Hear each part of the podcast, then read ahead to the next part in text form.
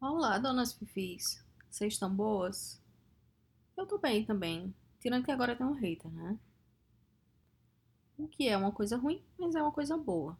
Porque você sabe que sinal de que tá fazendo sucesso é que você tem hater. Eu recebi um comentário esses dias na DM e falava mais ou menos assim: Ai, você só faz esse podcast falando mal das pessoas Fofoca é uma coisa muito feia. Isso não engrandece a gente. Sei o que lá, sei o que lá, sei o que lá. Que você só faz isso para se sentir melhor consigo mesma. Primeiro, que eu acho que deve ser alguém atingido por alguma história, né? Não sei, não se identificou. Segundo, que não é exatamente isso que nós millennials estamos fazendo, fazendo um monte de merda que não leva porra nenhuma pra gente se sentir melhor consigo mesmo. O mundo tá se acabando, meu povo. Eu, como eu sou uma pessoa iluminada, tive a reação correta, que foi mandar se fuder e bloqueei a pessoa. Eita, eu não posso ficar mais falando palavrão, né? Porque agora eu tenho um ouvinte abaixo de 17 anos. Meu filho, o que, é que você tá fazendo aqui? Tua mãe sabe que você tá nesse ambiente? Na verdade, você tá aqui justamente porque ela não ia gostar, né? Então tá bom. Sua responsabilidade. Mas então vamos deixar de lero-lero e vamos para a história de hoje, que é a história da Angélica. Essa história se passa uns bons anos atrás, coisa de 15 anos. Mas a vergonha a gente sabe que é eterna, né? No caso dela, é mesmo. Angélica era uma moça de classe média, mais para classe média baixa, tinha mais ou menos uns 20 anos, estava cursando universidade, e lá ela conheceu Carlos, eles ficaram amigos. Depois eles passaram a se conhecer melhor. Até que eles começaram a namorar. E Carlos era muito reservado com a família dele. Ele nunca levava os colegas de faculdade para casa, nunca levava a namorada. E ninguém sabia muito por quê. Todo mundo sabia que Carlos era rico. Era de uma família até famosa na cidade. Então, naquele processo de início de namoro, já estavam juntos há umas semanas, e Angélica começou a notar que estava demorando para ser apresentada para os pais, para a família dele. E ela começou a se incomodar com aquilo, porque eles sempre saíam, eles sempre iam para restaurantes, eles iam para um motel. Não era uma coisa escondida o relacionamento. Todo mundo sabia que eles estavam juntos. Só, provavelmente a família sabia também mas parecia que Carlos não cogitava a hipótese de levá-la em casa. Semanas foram se tornando meses e nada. Aí ela foi tentando forçar uma barra, de maneira amigável. Ah, a gente podia ir na sua casa, assistir um filminho. Ah, você não tá afim do programa mais light? E aí eles acabavam indo pra casa dela, mas nunca era na casa dele. Ele continuava desconversando e ela foi arrochando nó. Ah, por que, que a gente nunca vai na sua casa? Quando é que eu vou conhecer seus pais? Você tá me escondendo deles?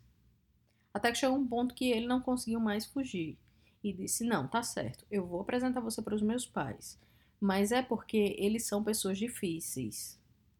Difíceis como? É porque eles são meio cheios de frescura. Sabe aquele povo muito rico, cheio de frescura, que a família tem dinheiro há muito tempo, que, talvez desde a época das capitanias hereditárias? Pronto, era mais ou menos assim. Então, eles eram muito tradicionais e eles se apegavam muito a como as namoradas do filho se comportavam. Se elas tinham regras de etiqueta, se não tinham, como se vestiam. Era uma frescurada danada. E aí, o que ele falou é que ele não queria expor ela a isso. que obviamente em algum momento ia chegar a hora de conhecer, mas que ela ficasse ciente e esperta de que não ia ser um momento agradável para ninguém. A família dele também sabia que ele estava namorando já fazia uns meses, mas não sabiam muita coisa sobre ela. Não era uma época que existia rede social assim, que você entrava, pegava o nome da pessoa, entrava no Instagram e já ficava sabendo a vida dela inteira. Acho que era até a época de Orkut isso, né? Uns 15 anos atrás, enfim. A família só sabia que ele tinha conhecido a moça na universidade e a família, por outro lado, também estava pressionando para conhecer a moça.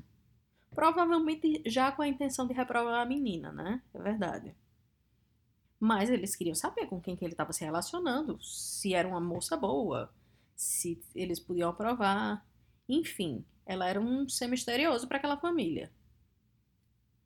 Quando eles já estavam namorando fazia uns seis meses, a mãe de Carlos decidiu faz... comemorar o próprio aniversário, comemorar os 50 anos de idade e fazer um festão. Ia ser aquela festa no melhor buffet da cidade, tudo do bom e do melhor, decoração, tudo muito fino, festa de gente rica. E a festa ia ser a fantasia. E nessa, a mãe enviou um convite oficial para a casa de Angélica. Ela recebeu aquele envelopinho azul marinho com letras douradas ao portador na casa dela, convidando ela para ir para o aniversário. Nossa, a Angélica ficou exultante, super empolgada. E já começou a se preocupar com a fantasia, né? Porque ela não queria fazer feia. Não ia alugar fantasia numa loja de fantasia chachalenta, né? Que tem aquelas fantasias de tecido sintético que você sente as fragrâncias do sovaco de três pessoas para trás. Né? Ela queria uma loja boa, costureira, ou enfim, alguma coisa que mostrasse que ela se dedicou. Aí ela foi numa casa de alugado fantasias, alugou uma bota branca até o joelho e o chapeuzinho de Paquita, mandou fazer a roupinha, o, a casaca, né? Acho que chama casaca aquilo. A casaca militar, o shortinho branco curto, beiracu. Enfim, acho que não era nem fantasia, já era cosplay de tão perfeita que ela tava. Se ela encontrasse a Xuxa, era capaz dela conseguir o emprego sem nem precisar de teste. E ela quis fazer surpresa para Carlos. Não comentou sobre a fantasia, ficou calada, não disse qual era a fantasia que ela ia, nem nada. Não puxava o assunto. Desviava do assunto sempre que podia. Ele sabia que ela estava convidada para o aniversário, mas não, ela não falou sobre a fantasia. Aí ela combinou com o Carlos que ele ia para a festa da casa dele com a família dele. Até porque a mãe tinha pedido para ele organizar umas coisas da festa, chegar mais cedo, receber fornecedor. E ela ia sozinha, eles se encontrariam lá. Até aí, tudo bem. Quando ela chegou no buffet, e era daqueles buffets que tem várias salas, vários salões de festa, ela achou meio esquisita a movimentação das pessoas. Mas podia ser que ela não estivesse achando a sala.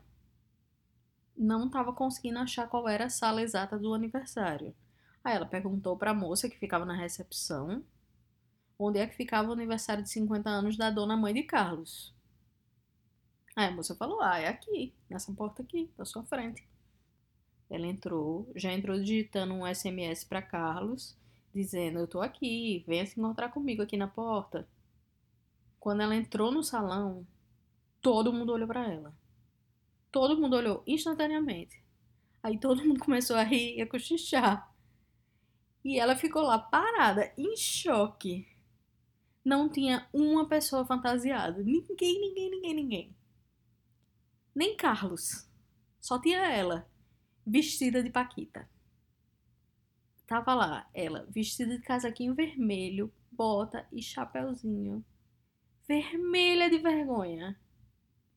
No máximo, umas pessoas tinham um adereçozinho de cabeça, um acessório, um chapéuzinho, uma máscara. Mas era isso. Todo mundo de vestido longo, de terno. Não tinha ninguém de traje completo de fantasia. Aí ela quis chorar, quis ir embora. Tentou não dar escândalo. Carlos foi lá acalmar ela. Ela se escondeu no banheiro, não queria sair mais. Mas todo mundo da festa já tinha visto. Todo mundo da festa tinha visto ela já. E o que ela não sabia, que foi o que Carlos falou, é que. E aí eu, obviamente, não sei se é uma coisa cultural da cidade dele, porque eu não frequento esses ambientes.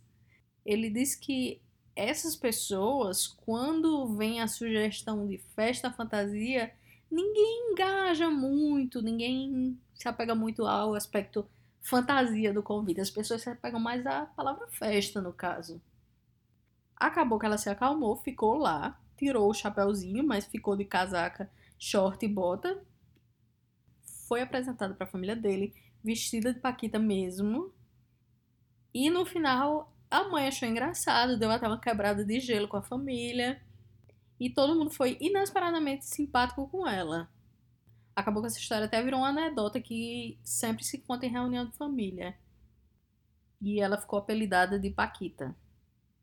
Ela não sabe se, pelo fato de ter chegado na família de uma maneira tão bem-humorada, a família meio que deu uma acolhida nela e aprovou o relacionamento com, conforme o tempo foi passando. Eles chegaram até a casar e ter filhos depois disso. Então, então ela conseguiu pegar o limão que a vida deu a ela e fez uma limonada. Mas meu Deus do céu, eu só fico pensando no filme de terror que é você chegar numa festa em que você não conhece ninguém, a família do seu namorado, meu Deus, a família do namorado, e você ser a única pessoa fantasiada. E uma fantasia ridícula, né? Uma fantasia que só é aceitável realmente quando você tem 20 anos. Eu acho que eu tinha acabado esse namoro ali mesmo. Pra quê? Pra que passar essa humilhação? Tinha ido embora. Quem foi essa Paquita que chegou aqui? Ninguém sabe, a louca. Não é conhecida de ninguém. Tchau. Aí me diz, como é que Carlos não me avisa que o conceito de fantasia era fluid? Sei lá, acho que eu matava ele. Mas que bom que no final acabou tudo bem. Então essa foi a história de hoje. Se você tiver uma história de vergonha ou mico, me manda, eu quero. Me manda no e-mail crônicasdavidalheia.gmail.com ou por áudio pelo Telegram, arroba Saraiva. Vai lá no meu Instagram ou no Twitter, deixa seu like no post do episódio e diz o que, é que você achou. E falem comigo porque a vida da podcast é uma vida muito solitária. Crônicas da Vida Alheia é um podcast independente, escrito, narrado, editado e performado por mim, Lula Saraiva, com as histórias da audiência, obviamente. Beijos e até a próxima!